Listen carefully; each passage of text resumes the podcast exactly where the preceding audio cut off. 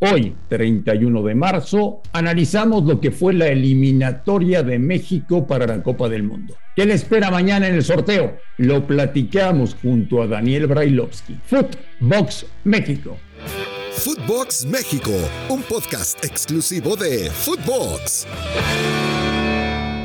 Amigos de Footbox México, un placer saludarles. Hoy es jueves 31 de marzo. Ha terminado el octagonal de la CONCACAF. Primero Canadá, segundo México, tercero Estados Unidos y Costa Rica que tuvo un gran levantón con Luis Fernando Suárez. Termina cuarto y jugará el repechaje contra Nueva Zelanda. A partir de hoy empieza una época diferente, una época de planeación, una época en la que yo espero que a Gerardo Martino le hagan caso para tratar de llevar al equipo mexicano lo mejor posible a disputar la Copa del Mundo. Muchas cosas que preguntarle al señor Brailovsky el día de hoy. Ruso, te mando un abrazo, ¿cómo estás? Igualmente, Andrés, un abrazo. Bien, bien, tranquilo, este, esperanzado, pensando que lo que viene va a ser mucho mejor de lo que ha ocurrido hasta ahora, pero eh, tomando en cuenta también, porque daban como la, estrellita de esta zona a Canadá, México termina exactamente con los mismos puntos, Estados Unidos, que todos este, endiosaban o lo ponían en un lugar eh, sumamente más elevado que a la selección mexicana, termina por debajo de ellos.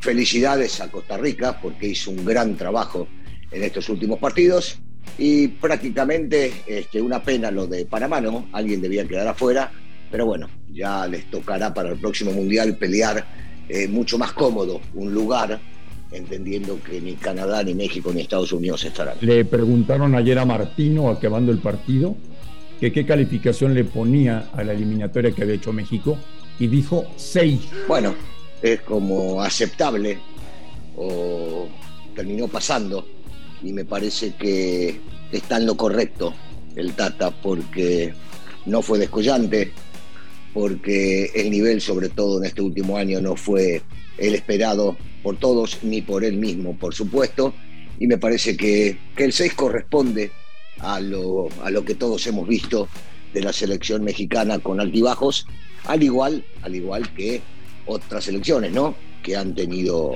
eh, sus buenos momentos Estados Unidos jugando de local, totalmente distinto a lo que juega de visitante.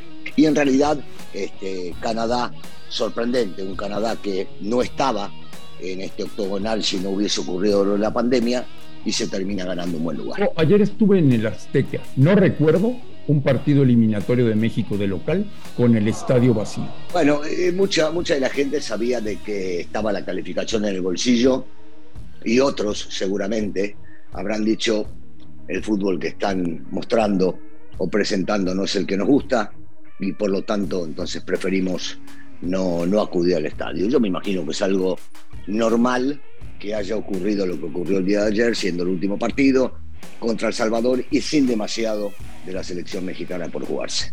Parece que desde hace un buen rato no solamente juegan mal, sino que el equipo mexicano es muy aburrido? No, no, no, no, para, para tampoco podemos juntar a todos los partidos. A mí no me parece que el día de ayer hayan jugado mal, al contrario. Me parece que jugaron buen fútbol, eh, que hicieron una presión alta cuando debían hacerlo, que aflojaron cuando debían aflojar, como pretendiendo atraer a la selección del Salvador y que los ataque para tener más espacios libres y que, y que rindieron. Ayer se rindió. No, no, no, no me parece que debemos juntar eh, todos los partidos y decir que son eh, malos o aburridos para nada, en lo absoluto. Funcionaron los cambios de ayer, eh, lo que implementó Martino, que le movió mucho a la alineación. ¿Quién te pareció que fue el mejor de México? Mira, a mí, por ejemplo, me, encantó lo que hizo el Guti en la mitad de la cancha. Eh, Charlie levantó su nivel y jugó bien. Edson en lo suyo de siempre, cumplidor, rendidor, trabajador, eh, un bastión de la mitad de la cancha. Me parece que anduvieron. Gallardo levantó su nivel el día de ayer. Eh, me parece que lo de Araujo fue también este, eh, bueno, prácticamente de todos. ¿eh? Montes sigue, sigue cumpliendo, Sánchez en lo suyo, que va y viene y difícilmente se pase por ese costado. Alexis mostrando buen nivel como lo venía mostrando en Chivas y que necesitaba en algún partido ser titular. Antuna en la selección es otro, o por lo menos ayer fue otro, del que veíamos anteriormente en Chivas y algo más parecido a lo que vemos en Cruz Azul.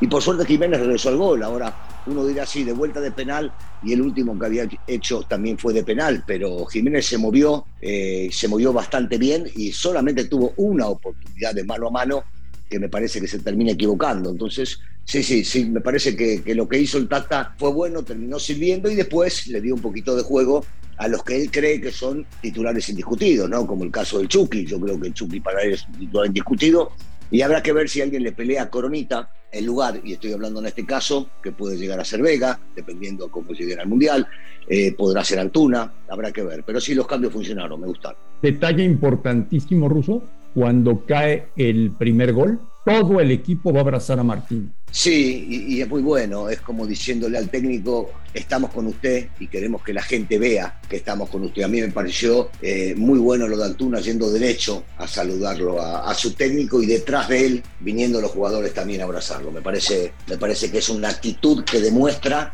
que dentro de, del equipo hay unión y que todos están con él. Russo, tú que sabes más de fútbol que yo. A partir de hoy comienza la planeación para la Copa del Mundo. Si fuera por Martino, la planeación sería exclusivamente deportiva. Si fuera por los federativos, la planeación sería exclusivamente económica. ¿Qué hay que hacer para que México llegue a punto en noviembre a debutar en la Copa del Mundo de buena manera? En este caso y entendiendo las divisiones y cómo se maneja el fútbol mexicano, de una vez por todas, hacerle caso al técnico y darle prioridad a lo deportivo. Cosa que no va a suceder, pero sería maravilloso poder entender que los dueños de la pelota eh, comprenden que hay que agarrar y cambiar, que hay que agarrar y dar una oportunidad para que esto vaya mejor de lo que ha sido hasta ahora en todos los mundiales. Y la única manera es priorizando la cuestión deportiva.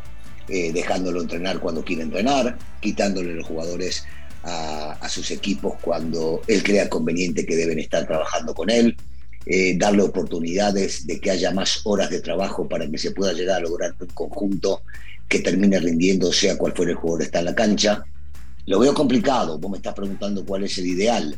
Ya eh, el dinero lo tienen en los bolsillos los, los dueños saben del trabajo que se ha hecho, saben de lo que van a poder llegar a conseguir estando en el Mundial y entonces ahora es decir, bueno, vamos a dejar de lado un poquito a nuestros equipos y vamos a priorizar eh, lo que pretende el técnico para que este mundial sea distinto, para que este mundial sea diferente, para que en este mundial podamos mostrar el verdadero poderío que creemos tienen nuestros futbolistas. Hay que ir a jugar partidos a Sudamérica, y a Europa? Sí, sí, hay que jugar partidos fuera de la zona de, confort en la cual se encuentra el fútbol mexicano. Jugar eh, de local, tanto en Estados Unidos como en México, significa seguir con lo mismo. Habría que buscar ceder un poco con el tema económico y encontrar partidos contra las grandes selecciones que puedan llegar a tener tiempo libre para jugar tanto en Europa, inclusive te diría en Asia o en África, y también en Sudamérica. Sí, habría que hacerlo, habría que hacerlo. ¿El nivel individual de los jugadores o para noviembre van a estar muy bien? Bueno, eh, eh, fue preocupante el nivel de algunos muchachos que yo creo que fueron levantando su nivel para, para estos últimos partidos de, eliminatoria y hablo del el nivel que han levantado sus equipos. Eh, falta mucho tiempo para, para llegar a punto al máximo nivel, son siete meses en los cuales el futbolista que es talentoso puede llegar a recuperar nivel y llegar al 100. Acá lo importante es cómo llegás al primer partido del Mundial, cómo te vas desarrollando en el mismo e inclusive dentro del Mundial podés seguir creciendo con ese nivel. Pero, pero con este nivel seguimos, yo por lo menos en lo personal sigo hablando de lo mismo, con este nivel que tenía o que tiene la selección mexicana, se hace muy difícil pensar que se pueda llegar a competir a nivel mundial. Por eso, por eso es importante que estos chicos vayan a jugar, sobre todo los que juegan en Europa, y que vayan a tener posibilidades de ir creciendo para que el nivel sea superior cuando les toque jugar la justa mundialista. Después de que Daniel Brailovsky ha visto toda la eliminatoria de CONCACAF, porque está enfermo, porque está loco, porque está mal de la cabeza, porque ve todos partidos. Ruso, la CONCACAF ha mejorado ha empeorado, se ha estancado. ¿Qué nivel nos ofreció la eliminatoria? No te voy a responder, no te voy a responder con respecto a la locura que tengo o no, porque me encanta el fútbol y lo voy a seguir viendo. Sí te voy a responder que sí hubo, hubo partidos entretenidos y hubo partidos que sí hemos visto crecimiento. A ver, te doy muy fácilmente uno que quedó afuera, que es Panamá, le he visto crecimiento a la selección de Panamá. Costa Rica ha levantado un nivel maravilloso, recuperando a varios futbolistas importantes eh, en los últimos partidos, yo diría en los últimos cuatro partidos o cinco. Eh, Canadá, sorprendentemente, ha jugado un fútbol muy destacado. Sí, sí, yo creo, yo creo que han crecido, se ha emparejado. Eh, el nivel mejoró de acuerdo a lo que vi en, en la eliminatoria anterior. Sí, sí ha mejorado. Te destaco a estos cómo podría destacarte alguno que otro partido este, de los cuales eh, hemos visto y que de repente en la cancha ves más fútbol que patadas. Finalmente, Russo, mañana es el sorteo, mañana vamos a analizar cómo le fue a México y cuáles son sus rivales en la Copa del Mundo. Eh, ¿Qué puede ser bueno y qué puede ser malo para México en el sorteo de Doha? Hay muchas cosas. Bueno, ¿qué, puede ser bueno? Que te toquen, que te toquen equipos este, del, mismo nivel que tiene México el día de hoy. Eh, eh, se ve difícil porque muchas de las selecciones están calificadas, han calificado con buen nivel. Pero acá más que nada, y viendo lo que puede llegar a ser el sorteo, y mañana seguramente lo hablaremos, uno dirá, claro, este, te toca este, este y aquel, y qué difícil se ve. Sí, claro, se ve difícil porque hoy por hoy no ha rendido México, no ha estado en su mejor nivel. Pero una vez que se llegue y que transcurran estos siete meses y que veamos que el nivel del futbolista y de la selección mexicana ha levantado, posiblemente ese mismo grupo que nos pueda llegar a parecer difícil el día de mañana, se puede hacer un poquito más accesible para pensar o soñar en la calificación del equipo. Y después habrá que ver, ¿eh?